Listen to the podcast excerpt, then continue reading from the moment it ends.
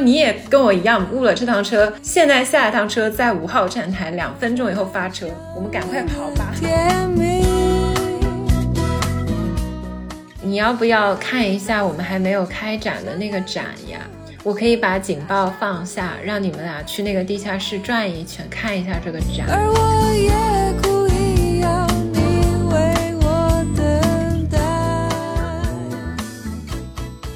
但是后来他才发现，其实那是一个诈骗网站。真正的韩国的那个签证网站，就是看起来有一点点朴素那种。就好像飘在外太空，别的星球只有我们存在。大家好，我是央子。我是小溪，我们是大苏小雅的四小时，生活在世界各地的打工人，每周一起跨时差谈天说地。我能从这个开场白读到小溪的情绪变化，因为刚开始录之前，小溪说她有点困了。这对于一个晚上经常两三点睡的人，我觉得不可置信。然后可能说到一半的时候，小溪突然意识到她要元气一点，然后那个语调突然就升高了呢。是吧？有在努力。最近睡太晚了，哎呀，有点累了。嗯，那今天早点休息。嗯，那我们今天其实有很多想跟大家分享的，就积攒了好几期的素材，因为我们俩最近都出去旅行了嘛，而且好几次吧，所以就还有蛮多有意思的事情可以跟大家分享。而且最近不不是还有几个比较火的旅行综艺嘛？比如说《现在就出发》，还有之前我们好早就一直在看的《快乐的大人》，就都是有那种跟好朋友一起出去玩的感觉的综艺。我们也可以从这几个综艺一起跟大家聊一聊。其实之前有一个还蛮出圈的，就是《现在就出发》嘛。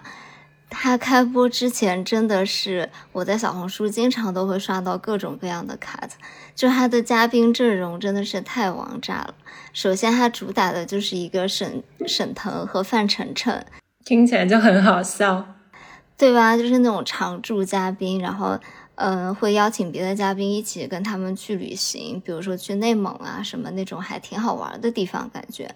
然后主要最出圈的那一集是飞行嘉宾是魏大勋、白敬亭和刘昊然，然后他们就非常的有梗，就因为魏大勋不是前段时间演了一个角色，就是一个霸总人设嘛，就叫孟宴臣，我有看很多这个 cut，穿着西装，戴着金丝眼镜，所以他当时去旅行的时候就被节目组要求说一定要穿着西装，戴着金丝眼镜，而且所有人都要陪着他一起在一个草原或者小溪旁什么穿着西装，主要是他们之间的化学反应比较好吧，就大家都是那种比较能豁得开、比较熟悉的人，就比如说他们就呃范范丞丞就会 Q 魏大勋说啊，你现在可火了，你现在可是孟宴臣，然后会表演一些孟宴臣的发疯名场面啊什么的。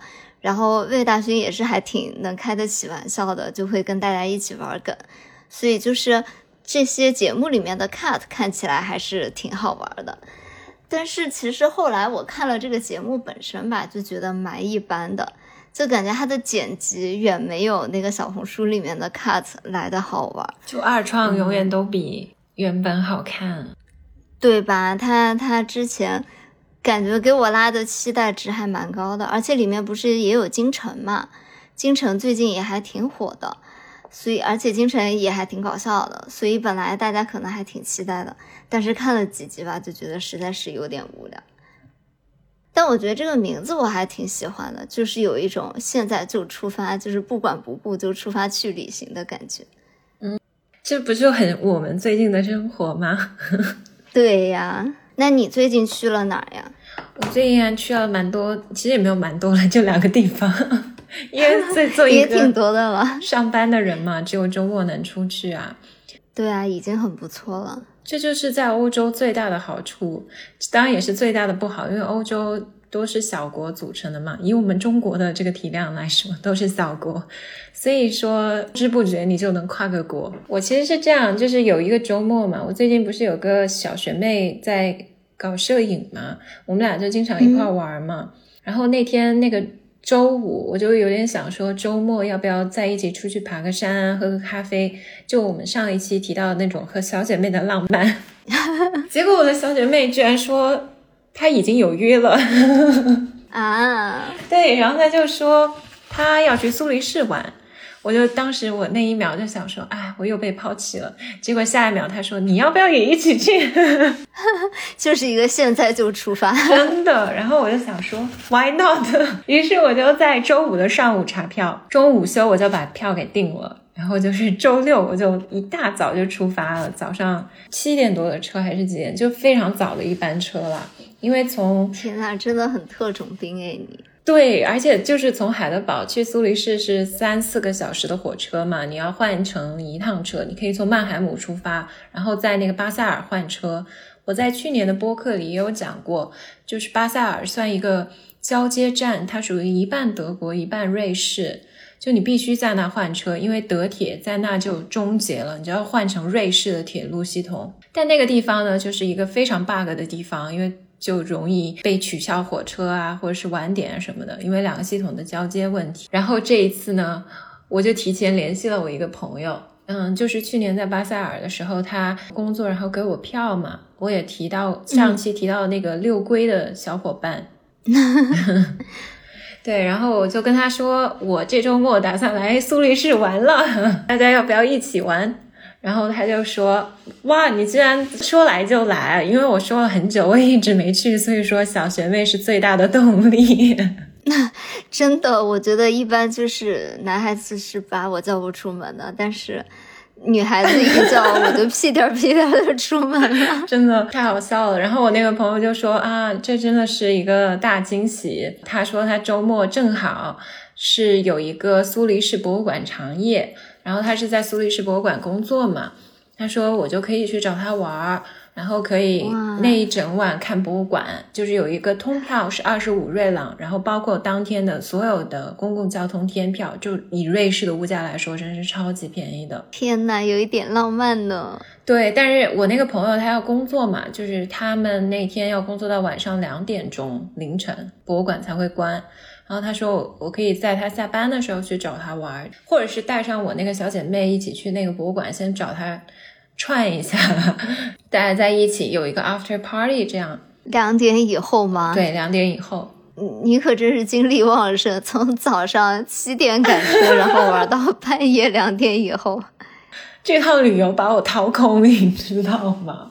导致我现在过敏都没有好。我那天早上一大早出发嘛，然后下午到的苏黎世，但在这中途又有一个戏剧性的画面出现，就是德铁呢，它果不其然又晚点了。这个已经不是什么戏剧性的画面了，就是稀松平常的事情。是，然后我就在巴塞尔换车嘛，然后我那趟车呢，就是正正在我面前飘过，你知道吗？你知道那种心情，就是一秒钟以前我就可以赶上，但是我就是没有赶上。然后在那个站台的时候，我就看到我边上有一个男生，就瘦瘦高高，背了一个大背包，看在那里看他的手机。然后他转头看向了我，他就说：“你是不是也是从德国过来要去苏黎世的？”我说：“对。”他说：“你也跟我一样误了这趟车，现在下一趟车在五号站台，两分钟以后发车，我们赶快跑吧。”天呐，怎么又有点浪漫？嗯，然后当时我就想说，哇，幸亏你查了票，不然我肯定赶不上下趟车啊。因为当时我们那趟车在十号站台，就是你要跨到九号去上那个上下楼梯嘛，然后中间还有一段路，我就跟在他后面疯狂跑，结果我们就在最后一秒赶上了那个下一趟车，在五号站台发车的车。这是什么上天给你派来的天使、啊？你 你不要在这里 BGM 我们就上了那趟车嘛，然后那趟车超级挤，就没有位置，可能都是被晚点耽误的人吧。然后我们就站在那个过道，就跟我聊起天嘛。他就说：“你是不是来这里旅游的？”我就说：“啊、我住在德国，然后我来苏黎世找我朋友。”我就问他说：“那你呢？”他就说：“哦，他是苏黎世人，在苏黎世读书。他是在德国的美因兹有一个实验室，所以他要隔一段时间去一趟美因兹。美因兹就是在海德堡边上了，离法兰很近的一个地方。说着说着，就位置突然有了两个空位，就正正好。在那个第二层的车厢，然后他就说你要不要一起坐过去？我就说 OK 啊，然后我们就坐在那个位置上开始聊天嘛。他就说他是在苏黎世大学读 PhD 理论物理，就是那种跟核物理相关的方向。然后他在两个星期前从美国刚回来，就是在美国做那种 research stay 调研，做了大半年，在嗯圣地亚哥的一个实验室。因为我们大学不是在加州过的嘛，所以就有蛮多共同话题的。他就会说什么圣地亚哥的动物园啊，然后他很喜欢游泳和潜水，去海滩潜水，还有很多那种海龟啊什么的，还可以看那个那种小海豹。哦，对呀、对呀、圣地亚哥最有名的就是那个老侯拉那个海湾，就可以看这些。对，然后他就聊了很多那种生活的细节，包括他说他在 Caltech 做了一个讲座，他就很喜欢帕萨迪纳那那一区嘛。我其实大学在洛杉矶的时候，最喜欢的就是帕萨迪纳那一区，因为我有在那儿实习过，那儿有一个博物馆，在那儿实习了半年，所以我就对那一带比较熟悉，就大家会聊一些比较细节的生活，就在那里吃吃喝喝，你知道。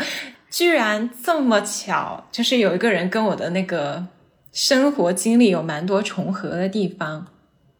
所以我说，就是我今天还在跟阿斌说，就我们还在说，其实我们有很多经历都是蛮重合的。可能你以前会觉得你之前去的很多地方都是没有什么特别重要的意义，但是你后来再回看，就会发现命运的齿轮从那个时候就开始开始转动。转动，真的。，对，就有一些莫名的连接。讲句实话，我觉得要跟我有命运重合还蛮容易的。哪有？我觉得你这个很难命运重合吧？谁会从美国然后读书到德国？中国就更加不用说了，中国人大家都有 collective memory 集体记忆，但是一个欧洲人要跟我聊起什么，我前两天认识一个挪威人，他说的那个城市还是我发小在那，他妈妈后来嫁了一个挪威人嘛，就是一个地方。那么小的城，他就那个地方出来的。我突然觉得，就是你要能联系上，怎么着都能联系上。那也是你的天赋，因为你是一个艺人。像我就根本不会跟人家聊到这些事情。然后当时他就跟我聊天嘛，就我就问他博士论文做了什么，他就讲了一些，反正我不明觉厉，我不是太理解的那种东西。虽然我对这种理科的东西非常感兴趣，而且我一直就是我最佩服的一类人，就是学数学和学天体物理这种方面的。可能我们这种文科生嘛，你知道吗？会觉得这种人很厉害，我就会想到什么 John Nash 啊，然后特别是天文这些，还是 call back 我之前说的那句话，我就觉得终极的浪漫就是天文啊，宇宙的浪漫是最极致的浪漫。可是和和物理和天文还是差的有点远吧？是啊，我没有说这个人，我是说，嗯我就是整体来说，我觉得物理啊、数学这些都很有意思，就是一个另外的世界。对我来讲，我就很好奇嘛。我说你们学这种东西，每天最常规的是要怎么样来做研究啊什么的呢？他就说是用大型计算机。所以就是每一个实验室啊、研究所资源就很重要。我就会跟他聊一下，像欧洲跟美国的学术圈有一些什么样的不同，因为我秋天也要去美国了嘛，他就会觉得好像，嗯，欧美国的那些学术圈显然就是经费更充充足一些，因为有很多军方的背景，他们会赞助做很多相关的研究，在他这个领域嘛，然后他觉得彼此之间。沟通也比较平等，就是教授之间的那些对话啊、学术交流。但是像在欧洲，相对就可能等级会更加森严一些。其实我也是这么觉得的。就比如说你在欧洲写邮件什么的，你给教授，你像德国就更加了，你可能先还要写个 professor、doctor，两个 title 都要用上。但是在美国，大家都是直呼大名的呀，都叫 first name。甚至都不用 dear 开头，就 hi 什么。啊，对，就说到我们那个火车，可能就是一个小时吧，大概就是过了半个小时，他就问说能不能交换一下号码，保持一下联系，因为他就觉得这个、啊，呃际遇还蛮特别的。你跟很多人好像完全不会有任何的交集，在现实生活中，但是因为一个偶然的际遇，产生了一点交汇的地方吧。然后后来他就开始说到一些旅行的经历嘛，因为本来不是说在圣地亚哥游泳、潜水嘛，就聊起他们欧洲其实读完高中以后，经常会有个 gap year 嘛，就去世界各地玩儿。他当时在印尼住了四个月，就是自己环岛旅行，去潜水啊什么，因为印尼是一个潜水圣地嘛。然后说着说着，坐我们对面的有一个大爷，他带着他的女儿，两个人都像巨人一样。那个大爷可能有两米多，他女儿只有十岁，已经跟我一样高了。然后他们俩突然加入对话，就是没有任何 context，你知道吗？你们是四个艺人聚会吧？太可怕了。对，那个大爷就说啊，天呐，我上周去了印尼耶，我还叫我女儿在那潜水，希望让她考潜水证。才十岁，十岁就需要考潜水证吗？他们就说想考吧，然后他们就开始聊怎么样潜水啊，考什么证比较好。因为我是一个游泳都不会游的人，我之前溺水过，我就在那里听他们说话，就是在在这样就氛围非常友好的聊了一路，就还聊了一些非常冷门的事情，就聊着聊着聊到荷兰嘛，因为那那个大爷不是很高嘛，嗯，不知道为什么扯到荷兰人，就是全世界平均身高最高的一个国家嘛。我新认识的这个人嘛，他就突然说啊，我其实也是有荷兰护照，因为我爸爸是荷兰人。啊，这欧洲人浓浓的优越感。然后那个大爷就又开始跟我聊嘛，我就说我住海德堡，那个大爷是瑞士人，他就说啊，我在海德堡住过五年呢。我突然觉得欧洲真是一家亲啊，就是你随便说一个地方，好像他们之间都是有交集的。真的就是他们的生活太过于丰富了，就不像我们总是有一种那种想要，也不是卷吧，就是会想在一个地方 settle down，其实就是很被困在同一个地方的感觉。就可能你接下来人生的几十年都会在同一个城市，因为你买好了房子，小孩要在这儿读书啊什么，就迁徙的可能性会变得非常的小。但是好像其实，在欧洲就没有什么这样的问题。嗯，对。然后我们那天聊天嘛，因为他不是做这种核物理，我就跟他说：“那你看了奥本海默吗？”他就说他没有看，但是他最近刚从那个实验室回来，他有去拜访那个实验室，就是那个 L A N L。你有看奥本海默那个电影吗？我没有，因为你之前跟我说他对白非常非常的多，然后时间又很长。我是一个看电影非常容易睡着的人，嗯，所以我就觉得我可能不太适合去做这件事情，就可能等之后看看能不能在家里看吧。但那个电影很适合在电影院看，就那种视效和音响的效果。啊，但是我对我自己的了解，我觉得我大概率应该是会睡着。嗯，好吧，反正就是一个蛮神奇的际遇了。嗯，然后后来我就到瑞士了，然后到瑞士的时候已经下午了嘛，我就先去找一下我朋友，就是把东西放到他家。我真的觉得他才是一星人的极致。我打开那个房，就是他们家房子，里面就已经有三四个人，都是他的客人，因为他是在意大利语区长大的瑞士人嘛。所以他对自己的自我定位可能是精神意大利人，他那个房子全是意大利人，就是有从维琴察来的，然后有从帕多瓦来的。就之前我去的蛮多的意大利的城市了，而且那个维琴察的朋友还说：“哇，你居然连这么小的城市都知道！”我就说我我是在威尼斯住了一年，维琴察又不远，坐个火车三四十分钟这样。哦，我怎么觉得他家有一种那种沙龙的感觉啊？是很沙龙的感觉，就他很喜欢呼朋唤友的那种人，ENFP 嘛。快乐小狗，果然。然 后我就先在他们家喝了一杯咖啡，然后和他朋友们一起聊聊天，就大家都非常自来熟的。意大利人的那种天性就很快乐，然后跟什么人就是可能说两三句话就可以很嗨的那种。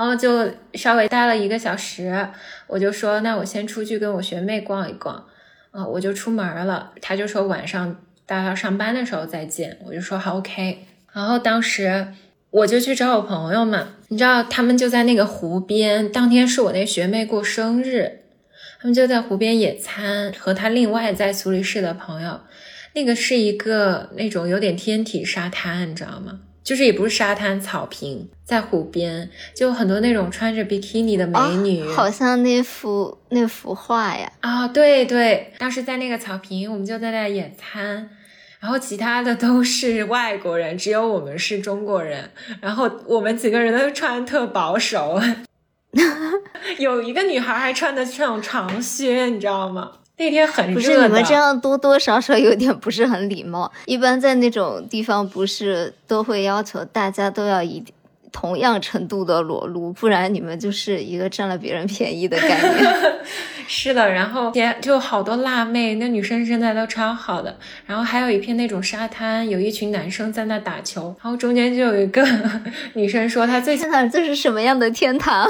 她说她要看这些男发，我当时就笑死了。然后我们在那里吃饭嘛，他们你知道瑞士物价有多夸张吗？他们就随便买了点 sushi，很少的 sushi 哦，八十多瑞郎。瑞郎现在的汇率跟人民币是一比九，哎，瑞郎现在已比欧元都贵了。然后我们还去喝了个奶茶，我不是给你发了那个照片吗？那个物价，你当时说这也太贵了，就是一杯奶茶十点八瑞郎，真的，嗯。然后我们当时吃完饭嘛，就开始去逛那个美术馆，因为那个美术馆长夜的票是六点开始有效的。我们逛的时候，我沿路我们要从那个城郊走到城中心嘛。我当时不是还发了一张照片给你吗？我就说这个地方真的很土，就是那个城郊的样子真的很丑嘛。你当时我记得你正在一个上海的非常 high class 的一个 bar 在那里听也不算 high class 吧？你怎么给我扣一些这种帽子？我当时就想说，这就是老钱和新钱的区别吗？老钱永远赶不上新钱。哦，但是我当时去那个 bar 我还挺喜欢的，就是它不是说酒有多好喝，主要就是一个氛围很适合情侣呀、或者跟小姐妹去。它叫 Long Bar，然后嗯、呃，就其实就是一个大堂吧，然后就里面会有一些表演。呃，唱歌的嘛，然后她有 band，然后有唱歌的女生，那个唱歌的女生超级无敌美，又很有活力，很可爱的那种。然后他们那个 band 里面每个人都感觉弹得非常的全情投入，因为其实是夏天嘛，但他们又要穿着那种西装在那里弹，所以就感觉每个人都湿透了，但是他们每个人都非常 enjoy 这件事情。我当时就觉得哇，我好羡慕他们，就是他们有一个自己这么这么热爱的事情，然后晚上可以就感觉挥洒自己的热情在这个小小的舞台上面，嗯，就还挺感动的。是啊，我的点就是我说那个 bar 真的很棒，然后我发给你的那张街景真的很糟。那不，可是瑞士才是真正有钱的地方。就是说老钱赶不上新钱的 fancy 程度。然后后来我走到市中心，就到他们那个国家美术馆的时候，我才觉得啊，我这才见识了真正的苏黎世，就那种现代和古典结合，完美，所有的建筑，然后整个那种文艺的气息，太美好了。然后我就跟我小姐妹先自己，我们俩先自己去逛了两三个美术馆，然后还找到了一个很可爱的小院子。那个小院子里停了一辆那种蓝色的小小车车，我有发 ins 的那种像婚车一样的车，然后边上是一栋像教学楼一样的那种老房子。我们俩就在那个庭院里聊天。啊，就觉得这种氛围真好。就我原来的生活，我总是希望。我心中其实第一的那种安居的城市是波士顿，就是它长久以来是让我觉得，我未来如果想永远在一个地方生活，我会希望是波士顿。但这一次去了苏黎世，就是有太多这种瞬间，会让我觉得，哇，这好像有点取代波士顿在我心中的地位了耶。只要你有钱，你哪里都可以去，好吧？四海为家。对，然后当时。就我们转完了以后嘛，啊、我那小姐妹就要去找她朋友，她就说她不不去找我那个瑞士朋友了，我就说好吧，那我就去找我那个朋友了，因为不然我也很难回家呀，因为都两点了，那个交通也不方便，我自己有点害怕嘛，一个女生，虽然苏黎世挺安全的，我当时就去找我朋友了，一进门我就看到他们一群人在那里开香槟庆祝。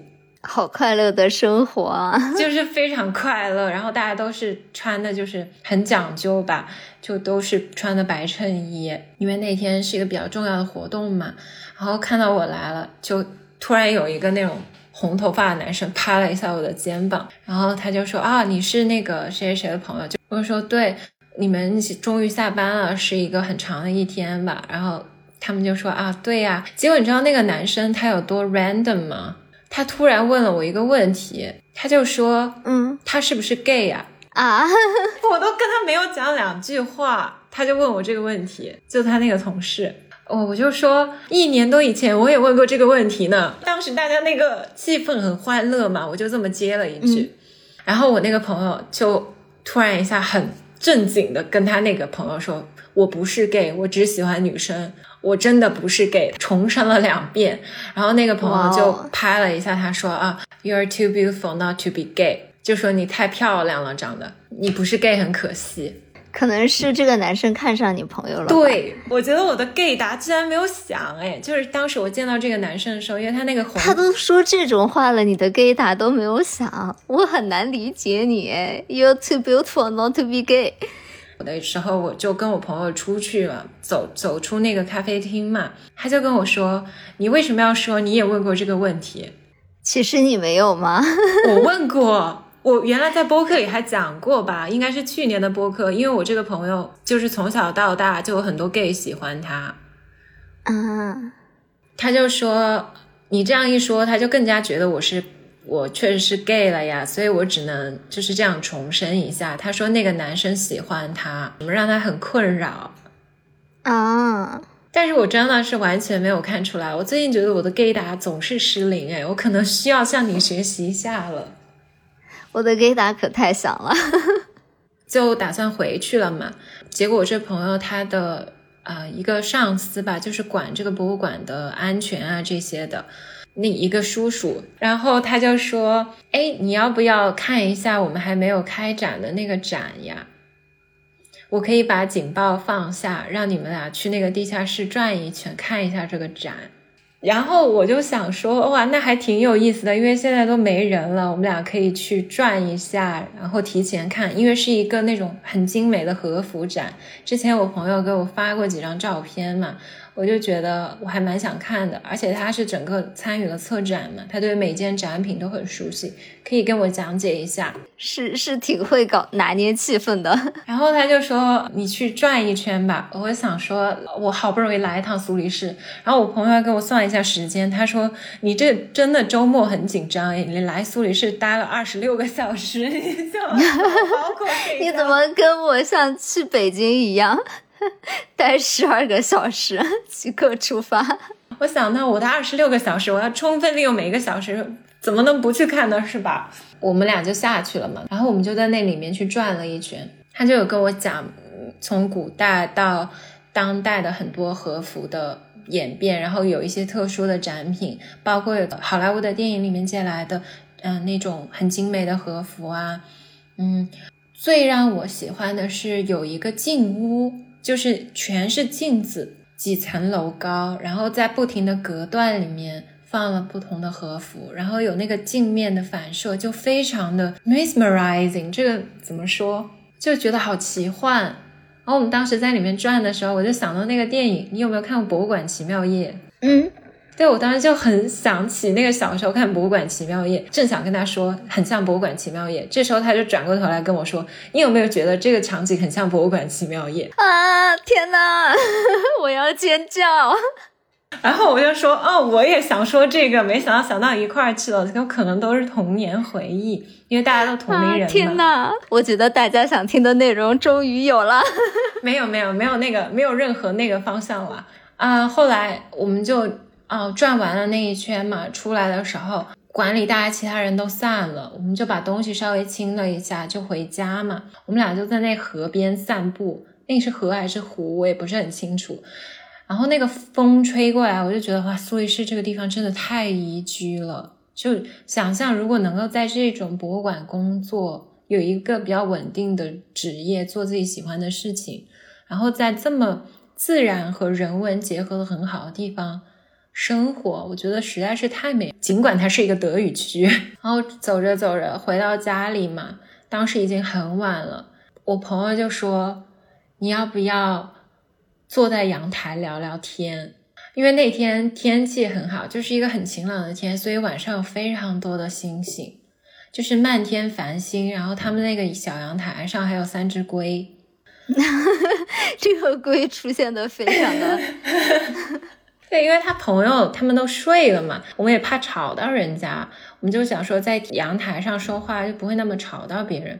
我想了一下，其实我当时已经非常累了。你想，我七点多的火车，这样折腾了一整天，但是我想，我只有二十六个小时，如果我不睡觉的话，那就说明我给延长了几个小时啊。你就可以完整的度过两天。对我就是这么想的，然后我就想说 why not？然后他就说那我们就喝一杯 margarita 吧。哦，他前段时间又去墨西哥玩了一下，所以带回了一种那种特殊的调料，就那种盐嗯，盐巴一样的东西。因为 margarita 的那个杯子边不是应该要撒一要有个沿对，边。要要有一个盐边嘛。然后我们就聊天。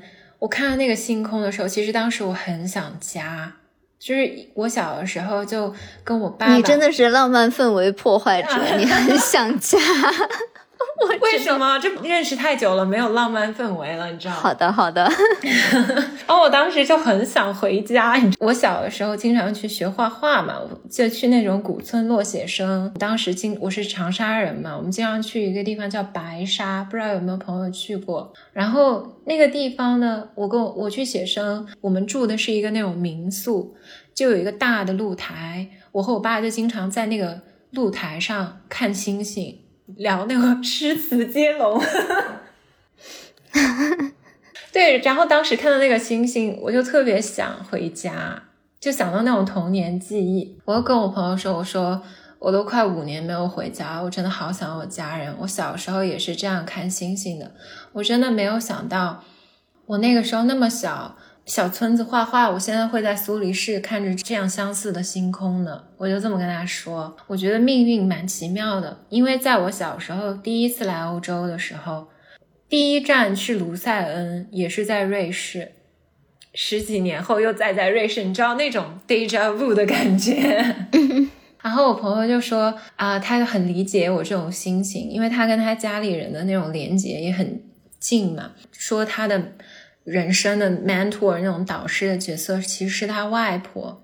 就他外婆是一个特别文艺的人，就是很喜欢绘画啊，然后喜欢收藏。所以受他外婆的影响，他妈妈也做了艺术史。他妈妈是一个瑞士的博物馆的馆长，做那种文艺复兴艺术史的，因为他们是意大利区嘛。然后他说，他妈妈当时在伦敦念博士的时候。他外婆外公就经常去看他妈妈，所以就跟他妈妈在海德公园边上买了一个小房子，让他妈妈能够安心做研究。然后他说，他外婆几年前走了，他当时的梦想就是还是能够去伦敦当一段时间那种 curator 嘛，他就会再回到他当年他外婆外公给他妈妈买的那个小房子里，就是还有他外婆的那种气息，就感觉那种一个家庭的传承。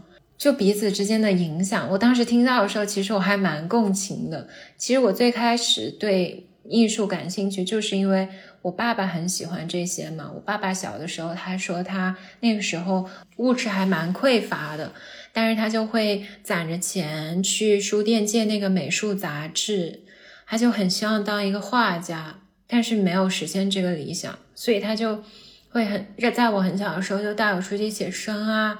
然后希望能够带我看画展，我就觉得虽然我们两个文化背景如此不同，就完全是两个国家的人，但是最后选择在同一个行业工作，彼此之间对家庭的这种感觉是如此的相似，就是人性其实都是共通的。我那一瞬间就觉得这种感觉蛮神奇也蛮美妙的。瑞士真的是一个很美好的地方。其实我在德国生活的时候，我觉得上述三代其实很少有还是在同一个地方的人，大家可能都是有一些变动，因为战争啊，因为很多原因嘛。但是你像我这个朋友，他上述三代都是瑞士人，就在一个地方没有动过窝，而且就一直过着一种很安逸美好的生活，像一个世外桃源一样，没有被外界打扰过。他们没有什么必要再去别的地方了，这已经是世界上最好的地方了，好吧？我真的觉得，就像我之前那个说，条条大路通罗马，有些人生在罗马。就瑞士是一个德国人都想润过去的国家，好多我认识德国人的梦想，他们就是想在瑞士上班。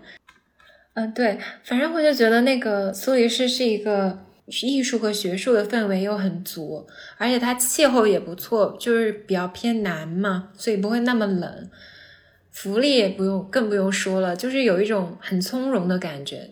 像我刚刚说的，没有经历过什么大的时代的变革，延续性比较强嘛，就那种老钱的感觉。说了这么多，小溪，你要不要分享一下你最近特种兵行动去韩国玩？本来其实这是一个呃，就是小姐妹之间非常 chill 的一个旅行嘛，但是就是因为各种阴差阳错的事情，它就变成了一个特种兵之行。就本来我们一开始有了这个去济州岛的计划，其实也是因为另外一个综艺嘛，就我跟杨子都讲过，还蛮蛮多次的。其实我们俩是在评论区里面被大家种草是的，叫《快乐的大人》，就是我觉得他们好可爱啊，就是那种非常熟悉的好朋友，大家也可以一起出去玩那种，就是完全没有性别啊什么的问题，就有点像《一九八八》里面双门洞大家一起出去玩的这种感觉。但是我怎么觉得这种故事中总有一个大哥是喜欢里面的小妹呢？嗯，那这种话我们不好讲，但是我我们这次就是四个女孩子单单纯纯的旅行，因为其实说实话，自从疫情以后嘛，然后我们不是回上海以后没有什么机会出国，大家工作都还挺忙的，所以这是我们好久以来第一次那种和朋友们大家一起去到一个另外的国度一起玩。而且很神秘的就是，其实上海离济州岛坐飞机只需要一个小时的时间，但是就是它已就是完全是另外一个国家的感觉，所以其实还蛮推荐大家可以去济州岛玩一下的。你要签证然后吗？嗯啊，这个就是问题来了。嗯，我们为什么遇到了这一路的磨难呢？就是因为这个签证的问题。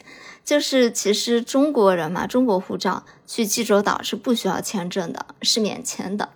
但是呢，呃，我们这个旅行是我和小雨，我俩是中国人嘛，然后还有一个泰国朋友，就是我们一起在上海经常一起玩的一个女生，然后还有另外一个 A P C 的女生，她是从纽约飞过来的，她是我们泰国朋友的大学同学。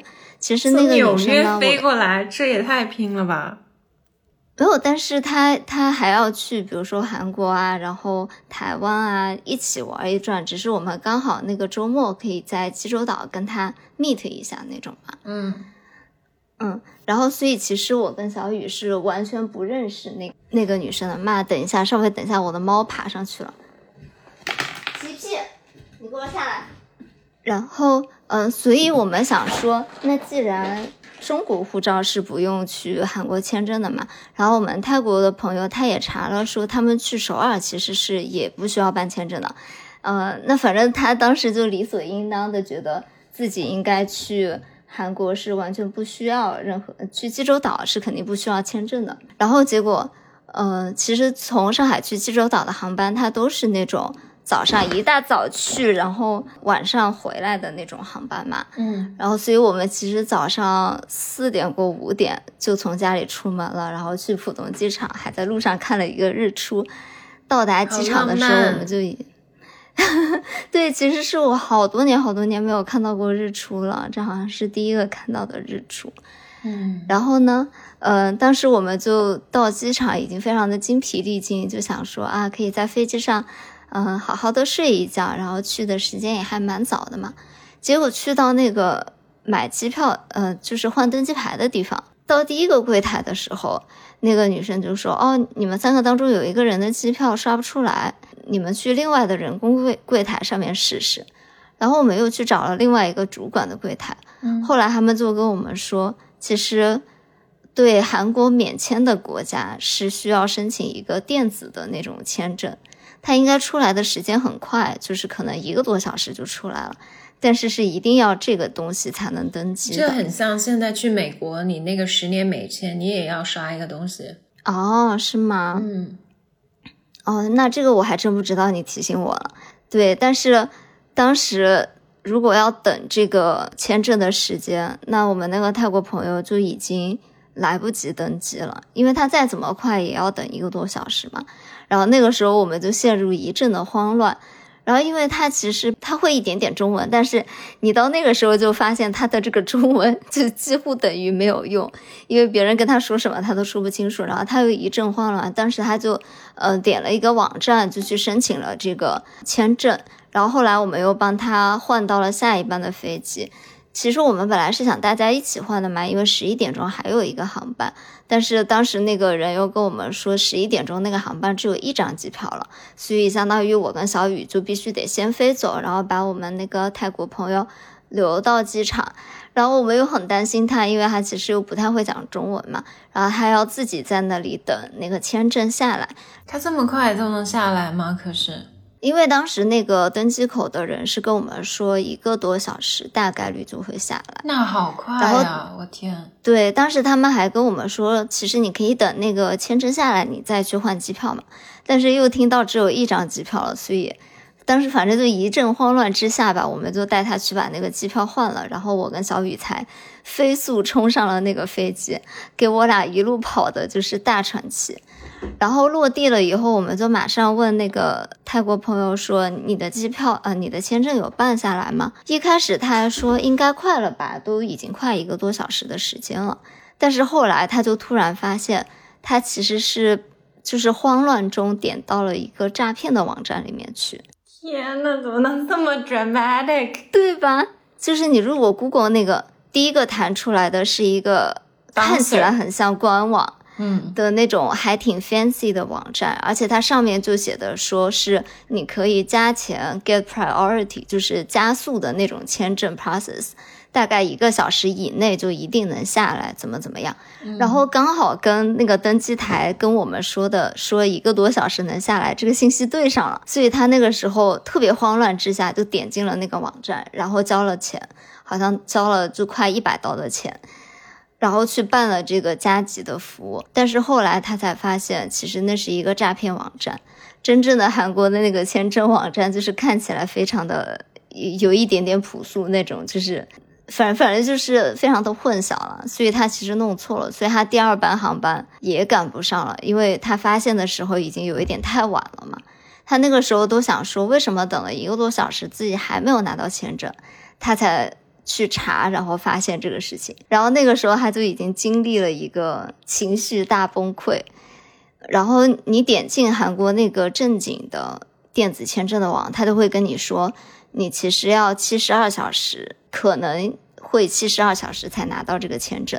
但我就跟他说过好几遍，就是那个柜台的人已经说了嘛，就是一个小时就能拿到这个签证。但他那个时候就是已经完全听不进这个话了。然后，所以他又从浦东机场就回家了。在我们好说歹说的劝说之下，他还是把这个签证办了。因为其实我跟小雨下飞机才反应过来，就我们当时在济州岛的酒店是这个泰国朋友的名字订的，而且是他的信用卡就是留的，所以其实我们俩去是有可能 check in 不了。然后再加上呢，我们不是还有第三个从纽约飞过来的朋友吗？这个女生，我们我和小雨就是从来都没有讲过话，是我们那个泰国 朋友的朋友，所以我们三个就相当于要进行一个拼盘旅行。如果那个泰国女生不来的话，就非常之尴尬。所以你们真的是这样做的吗？对啊，因为第一天那个泰国女生并没有来啊，而且还有一件更尴尬的事情就是。因为中国如果要办国际驾照要一个月的时间嘛，嗯，所以当时我和小雨已经来不及去办国际驾照了。所以只有他有驾照。对，是，所以只有纽约那个女生有驾照。她当时就说没关系啊，呃，因为济州岛其实打车很不方便，就你必须要用韩国本土的 APP，有点像中国一样，就是你得用滴滴有一个韩国的手机号，然后收验证码，司机给你打电话，但他们又是讲韩文啊什么，所以其实。大家小红书上面一般会推荐说去济州岛，很多人都会坐公交车嘛。嗯，那我们当时又觉得你要环岛的话，那肯定是开车最方便，所以就有多大没办法，就还是还挺大的。如果开一圈，可能要两三个小时这样。哦，嗯，然后很多景点都很分散嘛，就是你还是有一个车比较方便，所以就变成我们不认识的那个纽约的女生，她要开车带着我跟小雨环游济州岛。对，反正就是一个开始非常窘迫，有一点点尴尬的旅程的开始。不过还好啦，第一天我们三个人就是勉强维持了礼貌，还玩的还还挺开心的。然后第二天我们就再三劝说那个泰国朋友，然后他又坐了第二天一早的飞机过来加入了我们的旅程，然后我们才开始了真正快乐的旅行。就第一天充满了那种大家的体面与礼貌，但是还是。就是久违的朋友之间的旅行了，虽然说特别特别的特种兵，但是这也还是挺快乐的。我当时都觉得你好厉害，能够在周末出个国。但其实比回成都还近诶，就一个小时的飞机。对我主要是没想到不用签证，那我觉得那挺方便。对，但确实是啦，就是这个济州岛的航班是有一点赶的，就是它从济州岛回上海的那个航班也是在晚上，所以其实我们当时到浦东都快十二点了，然后还要出关啊什么的嘛，就回家已经很晚了。所以那个周末真的是非常的特种兵，当时我们在回家的车上都已经 睡着了，就是已经真的精疲力竭。对你说到这个特特种兵，我真的觉得人不能这样折腾自己。就我在苏黎世不是这样熬了一大夜吗？我就基本没睡嘛，因为当时我们聊天聊到早上六七点。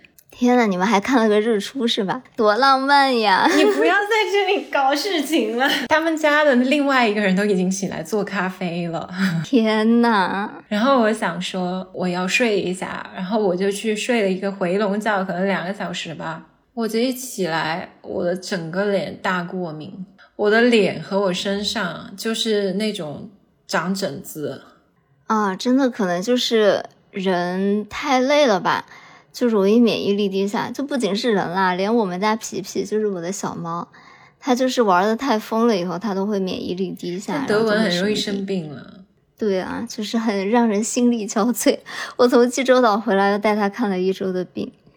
哎呀，我当天第二天我都脸，我看我脸那样，我都不敢化妆，哎，整个人就是那种觉得自己已经不行了。然后去车站前，我朋友还说，那就去那个家附近的森林里吸个氧，你的朋友精力真的很好，精力真很足诶，我感觉他就是那种不用睡觉。然后当天早上起来，其实我还加了个小班儿，我还做了点活。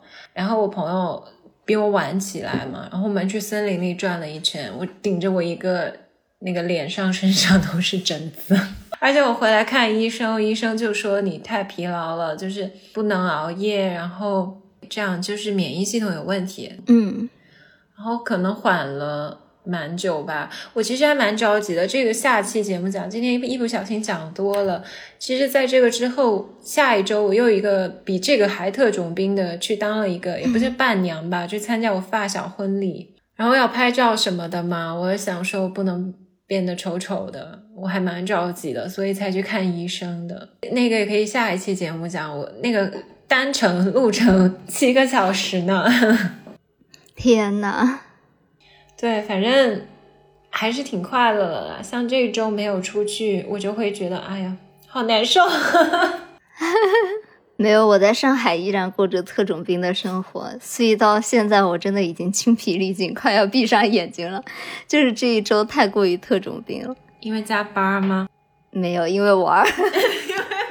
怪不得今天男生约都约不出来了，直奔 sales 买包。那我们这期节目就是给大家分享一下我们近期出去玩的快乐旅程。旅行总是让人很开心的。